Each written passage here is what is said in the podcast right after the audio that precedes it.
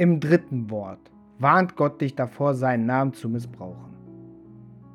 Du sollst den Namen des Herrn, deines Gottes, nicht missbrauchen. 2. Mose 20,7, 5. Mose 5,11. Wir müssen uns erst einmal bewusst machen, was Missbrauch ist. Wenn wir etwas Benötigtes nutzen, um unseren Vorteil zu erlangen, ist es Missbrauch.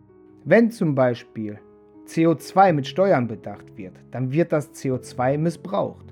Schließlich benötigen die Pflanzen das CO2 zum Gedeihen und wir brauchen die Pflanzen zum Essen. Selbst Tiere, welche wir essen, können wir nur essen, wenn diese Pflanzen haben. Wir brauchen Gottes Gnade, um das ewige Leben erhalten zu können. Wenn wir nun, um unseren Vorteil in profanen Dingen zu erlangen, seinen Namen missbrauchen, dann ist es eine bewusste Handlung gegen unseren Herrn. Mir fällt immer wieder auf, wie viele Menschen in unserer heutigen Zeit bei jeder noch so belanglosen Situation schwören. Nur um ihre eigenen Aussage selbst zu bekräftigen. Genau das ist es, was wir nicht sollen. Gott sagt uns im nächsten Satz, was passiert, wenn wir seinen Namen missbrauchen.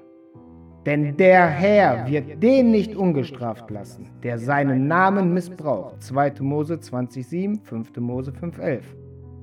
Da sehen wir sehr schön, dass wir den Namen Gottes nutzen dürfen. Wir sollen es uns jedoch sehr gut überlegen, wann wir es machen. Wenn wir zum Beispiel einen Segen aussprechen oder verkündigen oder Dämonen austreiben, dürfen wir den Namen des Herrn nutzen. Das sehen wir sehr schön in der Apostelgeschichte, wenn die Apostel auf den Namen des Herrn taufen. Der Missbrauch beginnt also, wenn wir für jede Belanglosigkeit den Namen des Herrn benutzen und endet darin, dass wir seinen Namen verwenden, ohne an ihn zu glauben. Wenn du bei der nächsten Folge wieder dabei bist, freue ich mich.